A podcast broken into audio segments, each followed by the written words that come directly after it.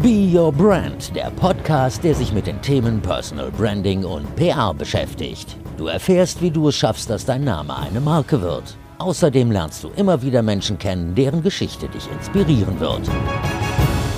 Freunde der Sonne, so langsam kommt der Frühling und ich starte mit Sonne und schönem Wetter und wenn es ein bisschen wärmer wird, immer noch besser in die neuen Episoden von Be Your Brand. Und ich freue mich, dass du dabei bist und dass du dich für das Thema Personal Branding interessierst. In dieser Episode spreche ich mit einem Mann, der, ja, wie soll ich das sagen, ein Mann, der sein Herz auf der Zunge trägt und er haut hier so einiges raus. Zum Beispiel, dass er findet, dass so Leute wie Carsten Maschmeyer oder Frank Thelen für ihn wirklich die letzten Schaumschläger sind Zitat, du wirst es nachher nochmal hören. Ähm, er erzählt, wer in den Sachen Personal Branding stattdessen beeindruckt und wie er es geschafft hat, sich in der Corona-Zeit auf Instagram eine treue Followerschaft von fast 100.000 Leuten aufzubauen und diese auch zu pflegen und zu halten. Gleichzeitig ist er auch auf LinkedIn ziemlich erfolgreich und managt da eine nicht gerade kleine Community. Du merkst schon, er ist Profi, er ist Profi im digitalen Personal Branding oder der digitalen Kommunikation Information, das kommt nicht von ungefähr, denn Marc, so heißt mein heutiger Gast, ich merke gerade, ich habe seinen Namen noch gar nicht gesagt. Also, der Mann, mit dem ich spreche, heißt Marc Raschke, du hast es wahrscheinlich gelesen. Marc ist ein absoluter Kommunikationsprofi. Er hat viele Jahre die Kommunikation des Dortmunder Klinikums geleitet und er hat für seine Arbeit ganz, ganz, ganz viele Preise gewonnen und saß im Klinikum Dortmund, wie sagt man so schön, so richtig fest im Sattel. Also, eigentlich alles top, könnte man meinen. Aber Mark hat vor ungefähr einem halben Jahr gekündigt und die Kündigung hat er auf LinkedIn öffentlich gemacht und er hat auch den Grund genannt auf LinkedIn. Und der Grund war sein neuer Vorgesetzter. Wie gesagt, Mark ist jemand, der keinen Bock hat, drumherum zu reden, also ein Wunsch-Podcast-Gast, jemand, der nicht nur irgendwie 0815 vorgefertigte Sachen raushaut, sondern der ja einfach offen und ehrlich redet. Marc ist für mich eine absolute Personal Brand und zwar eine, die das schafft, ohne irgendetwas aus seinem Privatleben preiszugeben. Die wohl privateste Info, die du über Marc erfahren wirst, haut er eigentlich hier zum Ende unseres Gesprächs raus. Also bleib auf jeden Fall dran. Freu dich auf einen spannenden Austausch und viele Learnings. Viel Spaß bei Be Your Brand mit Marc Raschke. Wer ist Marc Raschke und vor allen Dingen, was ist deine größte Leidenschaft? Ach herrje, ähm, also wer ist Marc Raschke? Ich habe übrigens gelernt, dass man sagen soll, ich bin Marc Raschke und nicht mein Name ist Marc Raschke. Das ist zum Beispiel schon mal der erste äh, Step in Sachen äh, persönliche Marke, weil man wirklich auch äh, das sein soll, also das über, übertragen und, und, und wirklich über, überzeichnet auch sein soll. Ähm, also von Haus aus bin ich Journalist und ähm, eigentlich ja dann irgendwann auch mal rübergegangen auf die böse Seite der Macht, also in, äh, in der PR jetzt tätig. Ähm, und Leidenschaft, kann ich sagen, ist sicherlich das Thema Geschichten erzählen. Okay, es geht gleich natürlich um die Geschichten, um PR, Journalismus, dein Job, aber noch ein bisschen was zu dir. Was würde dich so als Mensch heute Abend richtig glücklich machen? Also wann ist ein Tag für dich ein perfekter Tag? Was muss passieren, damit du glücklich und zufrieden ins Bett fällst abends? Äh, eigentlich, ähm, das ist eine gute Frage. Also ich, also ich finde tatsächlich, ein Tag, der, der im Hier und Jetzt stattfindet, ist für mich ein Tag, der glücklich ist und oder der mich glücklich macht, weil ich bin zum Beispiel keiner, der irgendwie über Mission oder Visions oder sonst was nachdenkt. Ich denke eigentlich immer in der Tat nur von heute bis morgen und habe da keine großen Ambitionen, irgendwie äh, fünf Jahrespläne aufzustellen oder irgendwie sowas. Ich finde auch diese Fragen immer sehr, also Quatsch, man macht sich was vor, ja, man lässt sich für irgendeinen Karren spannen, wenn man glaubt, man hat da irgendwelche irgendwelche äh, Pläne. Ich meine, kann man machen, aber wir wissen ja, ne, Leben ist das, was passiert, während man Pläne macht. Sehr schön. Darf man aber auch erstmal lernen, nicht immer planen, sondern im Hier und Jetzt zu sein, ist gar nicht so einfach. Naja, viele ähm, Menschen kennen Marc Raschke als den, den Chef der Kommunikation des äh, Klinikums in Dortmund. Das hat sich im letzten Jahr geändert. Warum? Och, ich meine, ich war jetzt zehn Jahre da und ähm, das hat mich schon früher oder später hätte mich das, glaube ich, da von dem Haus auch mal wieder weggebracht, weil nach zehn Jahren bist du halt auch irgendwie mal reif für was Neues und dann gab es halt noch einen Geschäftsführerwechsel und das war dann auch so der Punkt, wo ich gesagt habe, jetzt ist mal gut zu gehen. Ich würde mal sagen, du hattest nicht nur ein Angebot danach auf dem Tisch, mutmaße ich einfach, sondern hättest dir deine Festanstellung wahrscheinlich selber aussuchen können. Du hast dich aber gegen eine Festanstellung, sondern für eine Agenturgründung entschieden. Warum? Ich war eigentlich schon immer selbstständig, also direkt nach meinem Volontariat, was ich auch verkürzt habe, weil ich das, also selbst das Volontariat fand ich schon zu starr für mich und zu eng. Ähm, habe ich mich dann selbstständig gemacht und ähm, war das eigentlich auch selbst in der Festanstellung, die ich im Klinikum hatte. Ähm, und das hat auch deshalb so gut geklappt, ne, weil ich eigentlich freiberuflich da denken und handeln und sein durfte ähm, und mitunternehmerisch handeln durfte. Und das sind, glaube ich, so, so Eckpfeiler meines Lebens, diese Selbstständigkeit, diese Freiheit, die ich brauche. Nicht einfach Freiheit um jeden Preis, das würde ich auch sagen. Also Verantwortung nehme ich sehr gerne und sehr wohl auch wahr. Ähm, aber deshalb war es für mich fast logisch, dass es nicht in eine nächste Festanstellung geht. Zumal man eben wirklich mit vielen, mit vielen Rahmenbedingungen äh, dann auch erstmal, äh, also erstmal gucken muss, ob das überhaupt klappt und, und, und, und da sind viele Ungewissheiten da und dann machst du es doch lieber auf eigene Faust, dann weißt du, äh, auf was du dich einlässt. Eure Agentur heißt Blaulicht. Warum? Macht ihr weiter Gesundheitskommunikation oder seid ihr immer zur Stelle, wenn ihr gebraucht werdet? Erzähl mal ein bisschen, was macht ihr? Also eigentlich hast du es wunderbar äh, erklärt. Genau das sind so die, die, die Ansätze, die uns auch so durch den Kopf schwebten. Also eigentlich natürlich klar, man kennt uns aus der Gesundheitsbranche. Also es wäre schon albern, wenn wir uns da verleugnen würden und sagen würden, hat so nie stattgefunden. Ne? Also deshalb macht es schon Sinn, da auch entsprechend ähm, irgendwie noch eine, eine Anlehnung zu haben. Und gleichzeitig ist Blaulicht ja auch äh, ein Signal, was dir von weitem schon sagt, dass Profis kommen, dass Hilfe kommt. Und Blaulicht darf auch über Rot fahren. Ich habe jetzt aber auch gelernt, es muss auch mindestens das Martinshorn an sein. Ähm, also man darf zumindest mit Blaulicht, Klammer auf, und Martinshorn, Klammer zu, äh, auch den ungewöhnlichen Weg gehen. Und das ist halt auch so ein bisschen die, die Botschaft unserer Agentur, dass man auch mal ähm, ja den, den, den nicht ganz so ausgelatschten Weg gehen darf mit uns. Was genau macht ihr? Hast du ein Beispiel? Also wir haben uns dann natürlich auch mit der Erfahrung der letzten Jahre im Kern so ein bisschen auf das Thema Personalmarketing, Employer Branding äh, fokussiert. Ähm, damit einhergehen natürlich viele andere Dinge auch, die man so ähm, äh, eigentlich mit uns verbindet oder mit meiner Arbeit der letzten Jahre. Das ist zum einen natürlich äh, Social Media und ähm, ja, generell auch das ganze Thema Digitalisierungskommunikation, denn diese ganzen Themen spielen ja auch am Ende des Tages auf dieses Thema Employer Branding und Personalmarketing ein. Und ich glaube auch, dass das in den nächsten Jahren noch viele Unternehmen beschäftigen wird und äh, viele auch da noch nicht aufgestellt sind. Und deshalb ist das eigentlich eine gute Zeit zu gründen, obwohl natürlich mich auch viele ähm, äh, gefragt haben, sag mal, bist du bescheuert, ne? Ist jetzt gerade Krieg und Inflation und du musst doch gucken und ne, unterkommen musst du doch. Also das habe ich schon so oft in meinem Leben gehört, wo ich alles unterkommen muss. Ähm, nee, brauche ich nicht. Eurer Seite steht authentisch statt geleckt. Wo ist der Unterschied?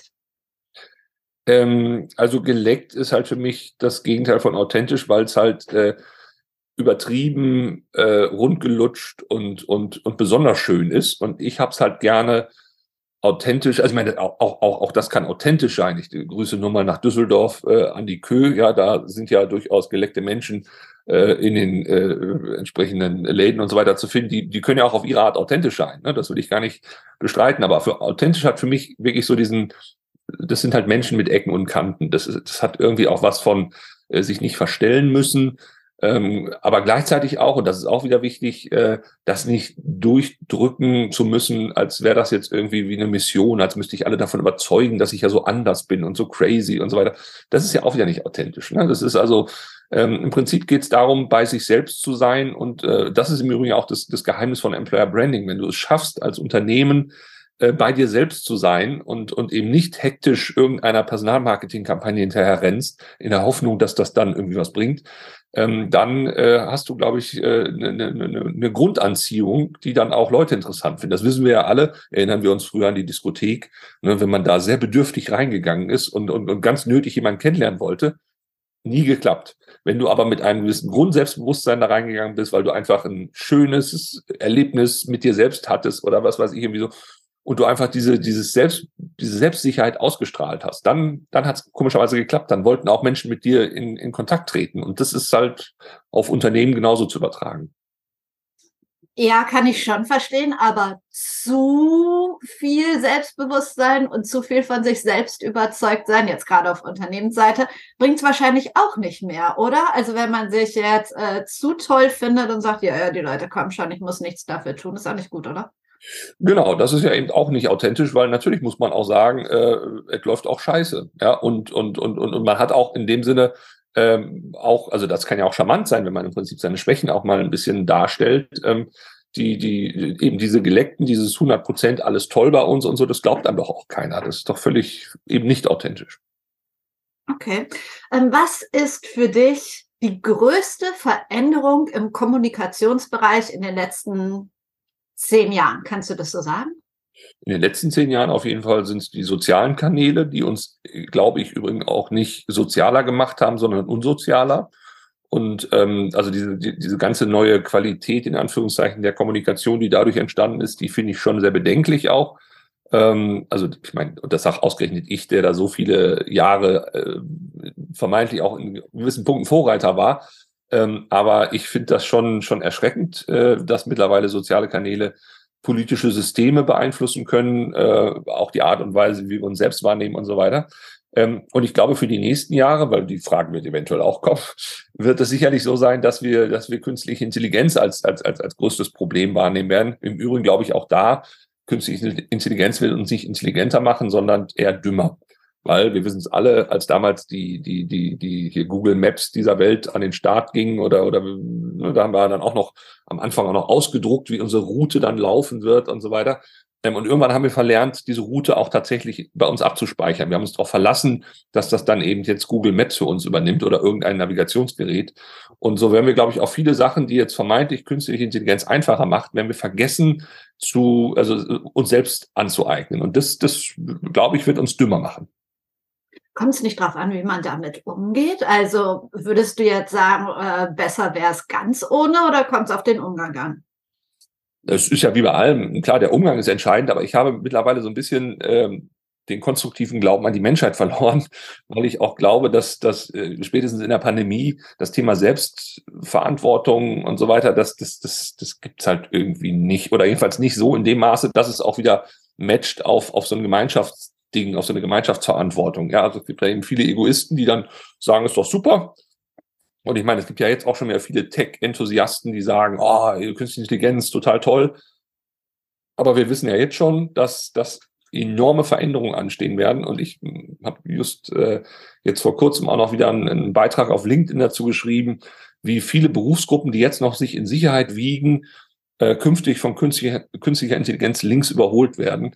Und ähm, ja, und, und, und, und, und haben wir uns dann gefragt, ob wir das so wollen. Und haben wir uns dann auch gefragt, ähm, ob diese, diese Verselbstständigung, die dann da stattfinden wird, weil das ist ja auch so die Gefahr. Wir, wir denken künstliche Intelligenz linear weiter in die Zukunft. Das wird aber exponentiell wachsen. Ähm, also im Prinzip das, was wir schon in der Pandemie nicht verstanden haben, dass etwas exponentiell wachsen kann. Ähm, kriegen wir das hin? Also wollen wir, also schätzen wir die Risiken richtig ab? Ich glaube, dazu sind wir intellektuell zu 98 Prozent äh, der Bevölkerung nicht in der Lage, mich eingeschlossen übrigens. Ich auch. Spannendes Thema. Äh, könnten wir Stunden drüber reden, möchte ich aber jetzt gar nicht. Du hast Social Media angesprochen. Ich möchte kurz auf die klassischen Medien zu sprechen kommen. Ähm, spielen die eine genauso große Rolle für dich wie vor 10 oder 15 Jahren oder brauchen wir die nicht mehr? Ähm, ja, wie, wie siehst du das? Die klassischen Medien, TV, äh, Print und so weiter. Ja, also ich glaube schon, dass wir die noch brauchen, beziehungsweise es wird ja bei solchen Hypes immer erstmal so ins Absolute gedacht. Ne? Was wäre denn jetzt, wenn dann auf einmal alles wegstirbt, weil wir nur noch Social Media haben? Das war ja schon seinerzeit, als, als, als das Video, also als Videorekorder auf den Markt kam, hat man ja auch gesagt, äh, TV wird es nicht mehr geben, jetzt gucken alle nur noch Videos. Hat sich ja nicht ganz bewahrheitet. Ja? Äh, man, man, das mendelt sich dann irgendwann so ein oder als dann ähm, äh, auch die E-Mail kam, hat man auch gesagt, oh Gott, das Fax wird es jetzt nicht mehr geben, weil es gibt jetzt E-Mails. Ja, Fax gibt's halt immer noch. Und ich glaube, das ist, das ist bei diesen ganzen Hypes, die dann immer so durchs Dorf gejagt werden, am Ende auf so eine, ja, auf so eine gute Mischung hinausläuft. Und, und ich glaube auch äh, immer noch, dass, dass, dass die klassischen Medien absolut ihre Berechtigung haben. Man sieht es ja auch zum Beispiel bei der Zeit, die ja nun auch in der Pandemie extremst zugelegt hat als, als, als Wochenzeitung Ähm, und ich finde auch zu Recht, weil sie richtig guten Journalismus macht. Äh, ich finde im Übrigen auch, dass andere Zeitungen wie Welt und so weiter zu Recht einen draufkriegen, weil das ist, das ist eine Katastrophe, was die machen. Und ähm, ja, und, und ich finde einfach schön, dass jetzt gerade sich so ein bisschen so der Markt bereinigt an vielen Stellen ähm, und, und auch, ähm, ja, auch, auch, auch da nochmal, vielleicht auch nochmal ein Umdenken in der Qualität stattfinden wird. In eurer Arbeit jetzt, was spielt eine größere Rolle? Soziale Medien, klassische Medien oder kannst du es gar nicht sagen?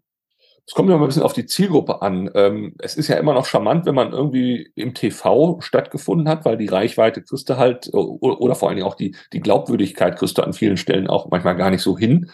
Ähm, vor allen Dingen, wenn das dann auch noch clever durch, durch, durch PR passiert ist und nicht durch, durch Paid Content. Ähm, aber äh, klar, also im, im, im täglichen Tun ist sicherlich Social Media das, das Maß aller Dinge inzwischen bei uns, ja. Wenn man dich googelt, sieht man, wie viele Preise du gewonnen hast. Du hast unglaublich viele PR-Kommunikationskampagnen umgesetzt. Ähm, Preise sind schön, aber was ist für dich im Laufe deiner langen Karriere der größte Kommunikationserfolg gewesen? Also an welches Projekt denkst du am liebsten zurück und warum? Jetzt komme ich mir aber schon ziemlich alt vor, weil du diese Nein! angezogen hast und gesagt hast, in der Rahmen deiner Karriere. Nein, Nein aber, aber, die vielen Preise ja, und alles so. Gut, alles gut. Ähm, ja, also ich sag mal so, ähm, der vermeintlich größte Erfolg war damals der erste Preis, also dieser, dieser goldene Apfel, den es damals vom Bundesverband der, der Pressesprecher gab, weil diesen Apfel hatte ich zehn Jahre vorher mal im Rahmen meines Volontariats bei einem Journalisten auf dem Tisch stehen sehen. Und das war damals noch ein Journalistenpreis, den haben die irgendwann mal ein bisschen umgemünzt. Und ich dachte immer so, wow, also ich, ich hielt mich nie für einen großen Journalisten, habe aber diesen Preis gesehen ähm, und habe immer gedacht so, boah, wenn du mal als Journalistenpreis gewinnen würdest, das wäre ja toll. Ne, so, habe aber gesagt, komm, mach einen Haken dran. Ne, so. Ähm, und zehn Jahre später halt dann diesen Preis zu kriegen, das hat mich zugegebenermaßen schon zwei, drei Tage äh, so, so einen halben Zentimeter über dem Boden schweben lassen, ähm, weil ich aber auch gedacht habe, dass das, das hat irgendeine Bedeutung. Ja?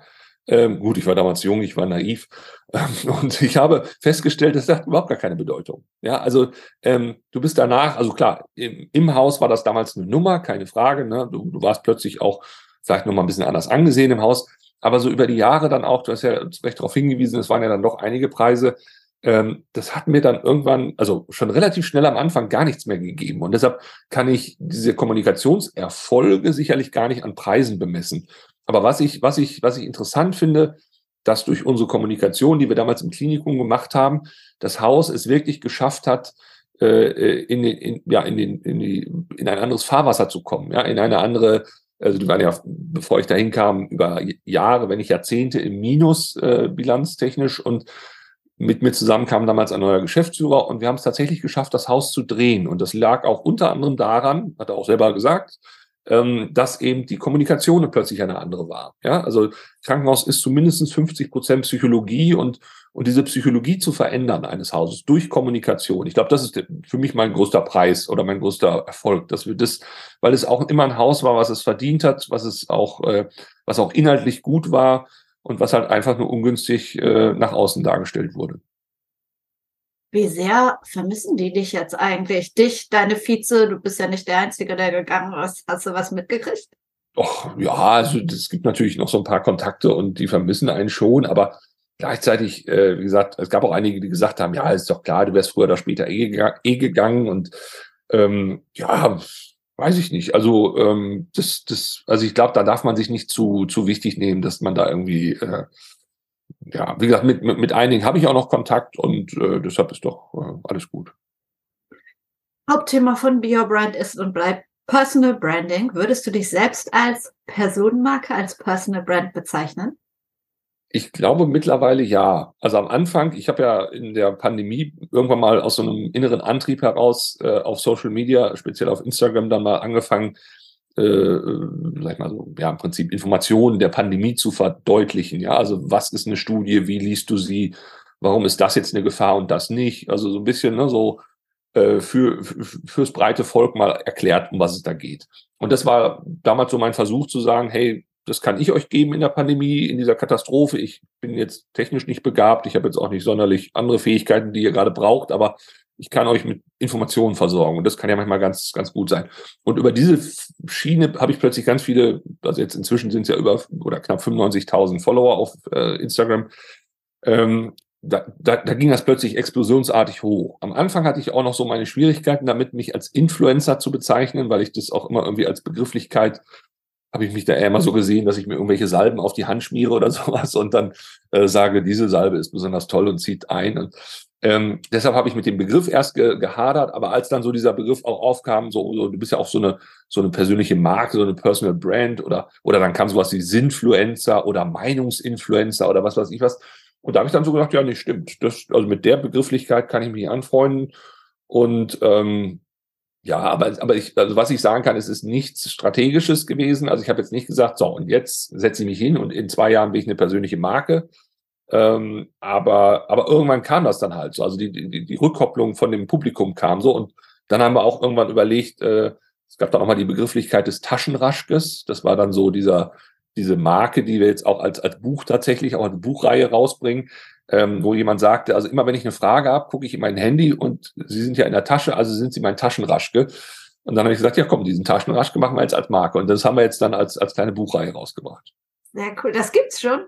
Ja, klar, das gibt schon. Das ist zum, cool. zum Thema Sparen, zum Thema Corona und zum Thema Klima. Und als nächstes wird es das zum Thema äh, Frauengesundheit geben. Spannend. Ah, und in dem Zusammenhang, ich habe mir ja Hörerinnenfragen äh, kommen lassen, die ich jetzt ja. so ein bisschen eingebaut habe und so. Und das auch nicht bei jeder sagen werde, aber hier in diesem Fall sage ich es auf jeden Fall. Ähm, die ist nicht auf meinen Mist gewachsen. Ich soll dich fragen, wie es mit Hochzeiten im nächsten Sommer aussieht. ja, das ist in der Tat eine, äh, in Anführungszeichen fast ein Running Gag. Also das muss es erklären. Das hatte in der Pandemie. Ich habe ja immer wieder dann auch so den Fragebutton gehabt und dann gesagt, hier, wenn ihr mir Fragen stellen wollt. Und es gab wieder erwarten immer wieder die, die drängendste Frage fast bei vielen Leuten, ähm, kann ich in fünf Monaten heiraten, also im Sommer oder irgendwie sowas, ne? Weil dann waren wir gerade im Lockdown und, und ich dachte also, Leute, was, was glaubt ihr denn? Ich kann noch nicht über Wasser laufen, ich habe noch keine Löcher in den Fingern, mir wächst nicht Gras aus der Tasche. Ich, ich kann das nicht im Voraus sagen, aber haben wir nicht gerade wichtigere Themen als zu heiraten? Und das war halt so. Und immer dann, wenn ich jetzt eine, eine, eine Fragerunde mache auf Instagram, kommt immer diese Frage. Also deshalb, ähm, ja, überrascht es mich nicht. Zurück zum, oder hat ja es damit zu tun, Personal Branding. Wie relevant findest du Personal Branding in der heutigen Zeit? Ich finde das äh, grundwesentlich eigentlich. Ähm, ich würde es auch wünschen, eigentlich jedem, dass er sich da ein bisschen positioniert und, und, also, und auch, auch in, im Haus, ja, also auch in, in, in Unternehmen ähm, kommt es darauf an, sichtbar zu sein. Und das kannst du am besten natürlich, wenn du dich so ein bisschen als Marke verstehst, ähm, weil über so, ein, über so einen Markenimpuls hast du natürlich auch gleich eine ganz, einen ganz anderen Zugang zu den Leuten, weil das, das verstehen die irgendwie. Ne? Marke kennen sie und dann gibt es so eine Persönlichkeitsmarke und dann haben die da sofort irgendwie bist du sofort auch irgendwie drin. Und es gibt ganz viele. Also das ist zum Beispiel auch ein Ansatz, den ich immer im Bereich äh, Employer Branding auch äh, verfolge, dass ich sage, wir müssen im Haus eure persönlichen Marken finden. Ne? Denn das ist die Summe aller dieser persönlichen Marken ist eigentlich euer Employer Branding. Und ähm, das, das, ja, glaube ich, ist, ist ein Wert. Und, und, und den muss man schon auch äh, aktiv auch leben, als jeder Mann eigentlich, jeder Frau. Und stopp, eine klitzekleine Unterbrechung. Wenn du an deinem eigenen Personal Branding arbeiten möchtest, wenn du sagst, Mensch, ich bin Expertin oder Experte in Thema XY, aber das wissen viel zu wenig Leute, irgendwie bekommt es keiner mit. Ich würde mir auch gerne eine Community aufbauen auf LinkedIn, auf Instagram. Ich würde gerne einen Podcast starten oder ich weiß überhaupt nicht, wie ich in die Sichtbarkeit starten soll. Wie gehe ich das Ganze überhaupt an? Dann melde dich gern bei mir. Dann lass uns über ein 1 zu 1 Coaching sprechen, in dem wir wirklich ganz gezielt an deinen Themen, an deinen Herausforderungen arbeiten, sodass wir dich möglichst schnell aber effektiv aufs nächste Level bringen, dass wir dich in die Sichtbarkeit bringen, sodass du auch nachhaltig was davon hast. Ich würde mich freuen, mit dir darüber zu reden und anschließend mit dir zu arbeiten, denn Personal Branding lohnt sich wirklich. Ich kann es nur immer wieder sagen aus Erfahrung. Ähm, du merkst hier, meine Gäste im Podcast teilen ihre Erfahrungen in Sachen Personal Branding. Ich weiß es von meinen Kunden. Also Meld dich gerne. Ich freue mich und hier geht es jetzt weiter mit Marc Raschke bei Be Your Brand. Wer ist für dich denn ein, ein gutes Beispiel für eine Buzzword authentische Personenmarke? Eine authentische Personenmarke. Ähm, also er ist ja ein bisschen in die Kritik gekommen durch einen etwas äh, unglücklichen Gerichtsprozess. Äh, er wurde ja da auch nicht ver verurteilt, aber ich finde, Jörg Kachelmann ist eigentlich jemand, der ähm, also eigentlich ja überhaupt nicht ins Fernsehen passt. Ne? Mit dieser, mit dieser schiefen Krawatte, mit diesen Haaren, die nicht richtig, äh, ne, so. Ähm, aber er hat es natürlich geschafft, sich über dieses Nicht-Perfekt-Sein, über dieses Authentisch-Sein zu einer Marke zu machen. Ne? Und, ähm, und ich finde auch, äh, da ist ja auch freigesprochen worden in dem, in dem Prozess, deshalb finde ich es auch äh, unredlich, ihn weiterhin da irgendwie äh, irgendwie so eine Ecke zu schieben. Ähm, und ich finde es schade, dass er das jetzt, wie gesagt, dass er aus dem Prozess da nicht richtig rausgekommen ist. So imagemäßig habe ich jedenfalls zum Gefühl. Ähm, aber ich finde, das ist ein authentischer Typ gewesen. Ne? So, oder ähm, ähm, auch andere, die jetzt auch so zum Ende ihrer Politikerkarriere hin sich erlauben dürfen, auch mal ein bisschen Ecken und Kanten zu zeigen, die, die, die finde ich auch authentisch. Zum Beispiel diese Marie-Agnes Strack-Zimmermann von der FDP. Ich meine, die FDP an sich ist eine Katastrophe, aber sie schafft es komischerweise durch äh, eben die Ecken und Kanten, die sie behält, ähm, sich zu so einer authentischen Marke zu machen. Sehr cooles Beispiel mit dem Kachelmann, da ist mir das eingefallen. Ich komme ja aus der TV-Promo, habe das lange gemacht und ganz früher zu MDR Riverboat, das hat er ja mal moderiert, ja, ja, genau. ähm, wenn ich dann mit Gästen da war. Da ist im Anschluss an die Aufzeichnung ja oft dann so eine Aftershow-Party Get-Together und bei dem weiß ich ganz genau, der ist dann immer, also ganz viele sind da so geschniegelt hingekommen und der hatte seinen ganzen Kram immer in Plastiktüten. Der ist immer mit so zwei Aldi-Tüten da rumgelaufen. Das werde ich auch nicht vergessen. Das ist tausend äh, Jahre her. Aber ja, ja eine Marke. Ja, ich glaube, ich glaube, solche Nerds brauchen es manchmal und ähm, eben, genau, da, der ist eben nicht geleckt. Ne? Ja, ja, ja, sehr schön. Ähm, auf wie vielen Social Media Kanälen bist du sichtbar? Wir haben jetzt über Instagram gesprochen, du hast LinkedIn auch kurz erwähnt. Sind das deine beiden oder gibt es da noch mehr? Nö, das sind meine beiden wesentlichen. Ich habe zwar mal so ein bisschen TikTok probiert, aber offen gesagt finde ich die Zeit dazu. Also mittlerweile habe ich tatsächlich eher das Zeitlimit. Also Spaß macht sicherlich. Und für Unternehmen haben wir auch schon das eine oder andere auf TikTok mal umgesetzt. Aber ich selber bin gerade ähm, an so einem Limit, wo ich sage, das kann ich jetzt nicht auch noch privat äh, betreuen, weil es ja schon nochmal eine andere Denke ist, nochmal eine andere, ähm, auch eine andere Art der Produktion und so weiter. Das ist, ähm, also wie gesagt, Instagram mache ich immer noch sehr gerne. LinkedIn hat sich jetzt so im letzten Jahr ergeben, dass ich da jetzt intensiver drauf bin, ähm, weil ich auch glaube, Stichwort Employer Branding, es wird immer wichtiger da zu sein. Ne? Und ja, Machst du alles selber? Du hast gerade gesagt 95.000 äh, bei Instagram, 12.000 sind es roundabout bei LinkedIn. Du haust ja nicht nur Content raus, du interagierst ja auch. Hast du Unterstützung oder kommt es wirklich alles von dir? Also im Wesentlichen kommt das alles von mir, also die, die, die Inhalte sowieso. Ähm, ich glaube auch, dass das, dass das wichtig ist, äh, so ein bisschen das Ohr an der Schiene zu behalten. Also wenn du das auch beruflich machst, musst du ja auch ein bisschen wissen, wie funktioniert denn so ein Kanal. Ne? Ähm, und zum Beispiel so, so einen Text schreibe ich gerne auch morgens zum Wachwerden. Ja, also für mich ist das wirklich so äh, in den Tag reinkommen, wenn ich dann eben irgendwie so einen, so einen Posting-Text schreibe. Ähm, deshalb, deshalb ist das gar nicht so sehr, also das, das können man, glaube ich, die wenigsten verstehen. Die sagen immer, was, ich brauche mal Stunden, bis ich so einen Text fertig habe. Ich sage so, weiß nicht, zehn Minuten, Viertelstunde, dann ist der Text fertig, wenn ich das Thema habe. Ne? Also wenn das Thema da ist, zack, dann, dann fließt das auch.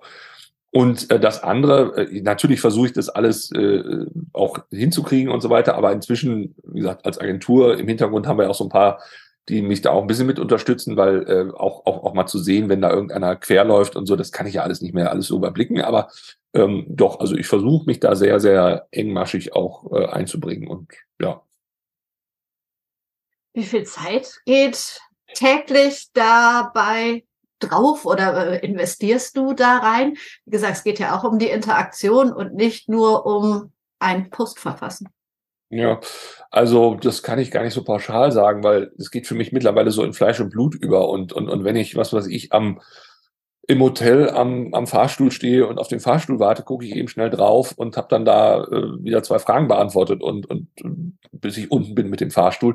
Ähm, also im Idealfall macht es halt keine Arbeit. Und mir macht es gefühlt irgendwie keine Arbeit. Es ist, es ist halt total, ähm, Teil meiner Interaktion geworden und auch ein wichtiger, fast schon ja auch so ein, auch so ein Seismograph für gewisse Trends, die sich auch in der Gesellschaft abspielen. Also ähm, teilweise werde ich ja auch immer noch überrascht, ja, also zum Beispiel wie, wie dieses Posting, was wir da ver veranlasst haben äh, zum, zum, zum Start unserer Agentur, wo ich dann gesagt habe, dass meine ehemals Vize jetzt meine Chefin ist und so weiter. Das, das, das hat ja 24.000 Likes und irgendwie zwei Millionen Aufrufe auf, auf, auf LinkedIn alleine gehabt. Ähm, da habe ich mal wieder gemerkt, und das finde ich eben so spannend, ne, so das mit der Wirklichkeit zu verproben, wie so, also abgesehen von den Algorithmen, die natürlich sowas auch immer beeinflussen, ähm, aber wie so ein Thema plötzlich äh, viru virulent ist und, und, und, und ja, also deshalb finde ich es so spannend. Für mich ist das immer auch ein bisschen, ein bisschen äh, Meinungsforschung. Würdest du auch sagen, Social Media Erfolg ist nicht bis in den letzten äh, Winkel planbar?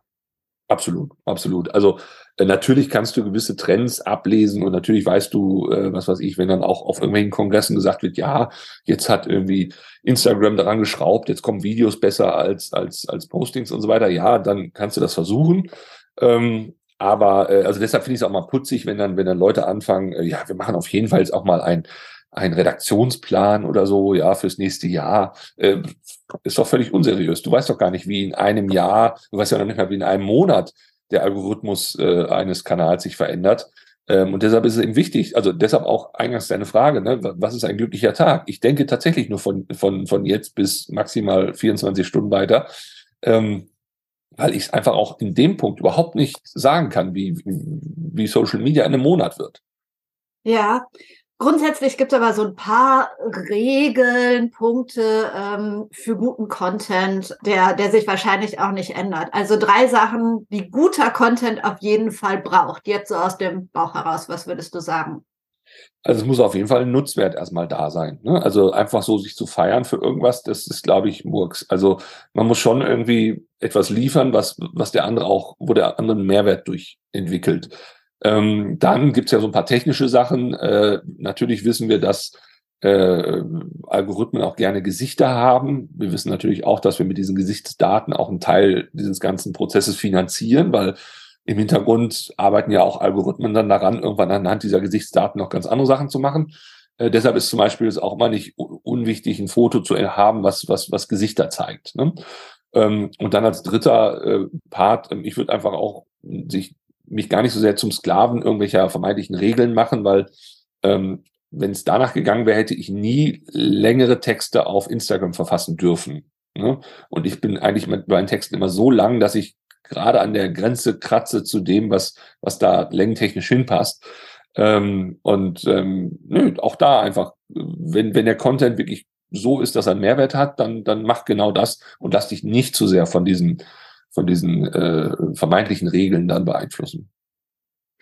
Siehst du eine Grenze zwischen persönlich und privat und wenn ja, wo liegt die? Absolut. Also ich glaube, in meinem Privatleben ist so gut wie nichts bekannt. Das ist auch gut so.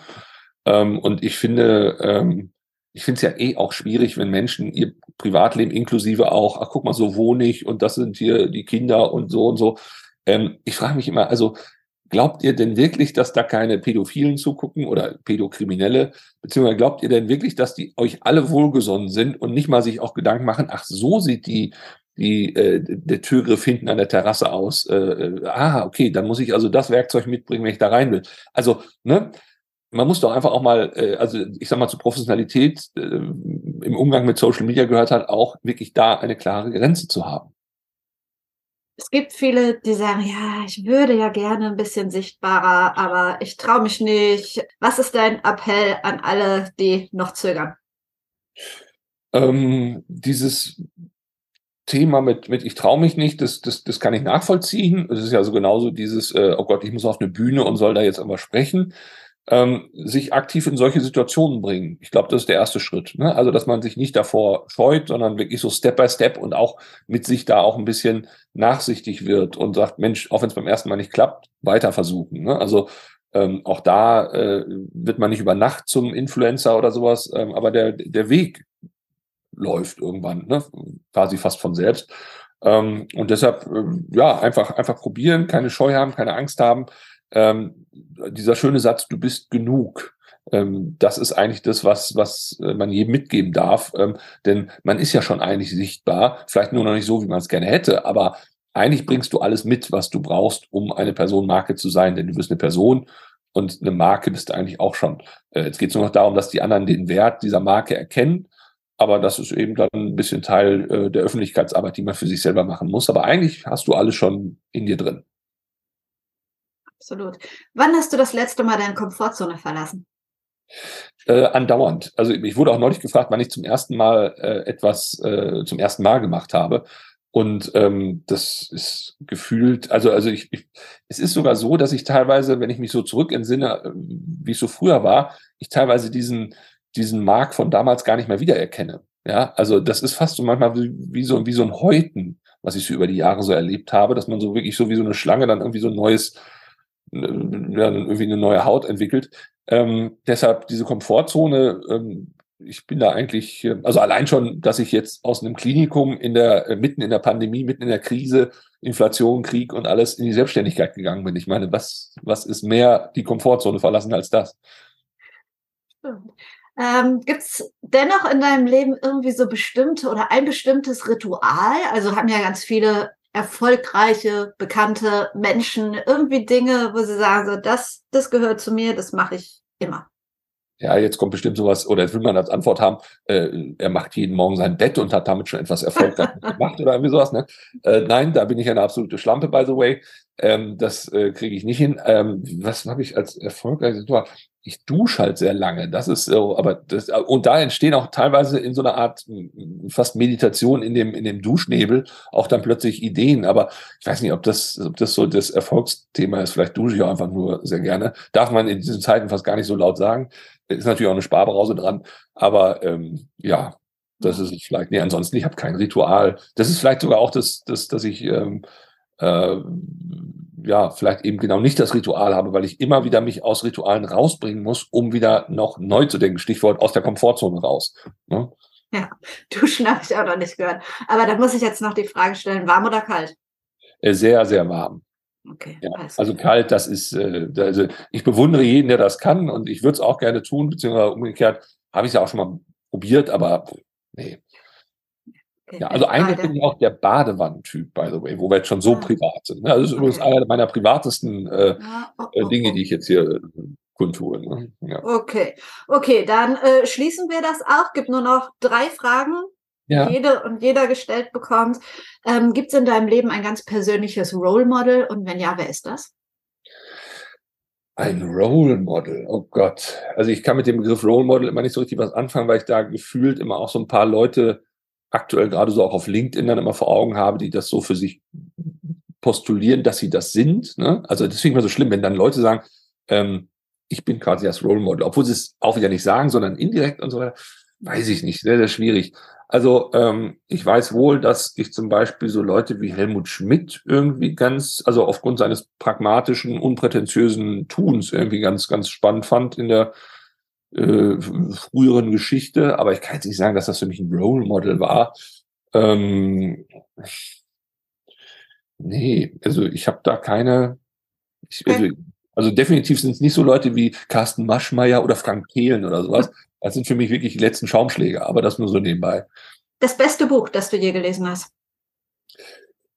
Das beste Buch, was ich je gelesen habe. Also ähm, es gibt ein Buch von äh, Raul Krauthausen äh, äh, für alle, die was bewegen wollen. Also äh, so heißt das auch, ne? Äh, ähm, was, was bewegen wollen.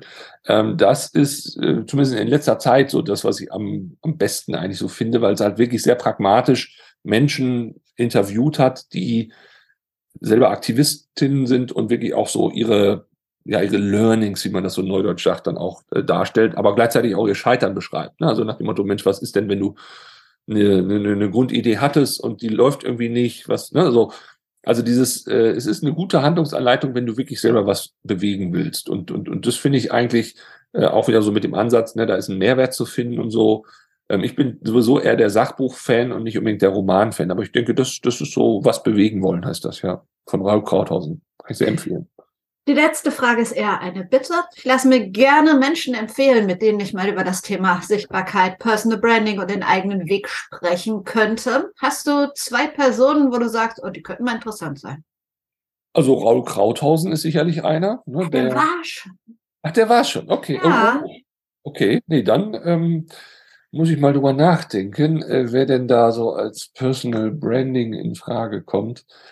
Äh, also auf jeden Fall ist eine interessante Gesprächspartnerin sicherlich auch Janine Fasold. Das ist äh, eine Pflegeinfluencerin, die, äh, mit der ich auch viel zusammen mache, by the way, aber die auch wirklich einen interessanten Weg hinter sich hat, weil sie erst mit 40 äh, dann in die Krankenpflege gegangen ist und ähm, auch jetzt da sehr viel sich positioniert und, und, und wirklich auch gute guten Content auch liefert ähm, und, und auch wirklich super engagiert ist. Also der nimmt man das wirklich mit jeder Pore ab, dass sie sich für die Pflege einsetzt. Ne?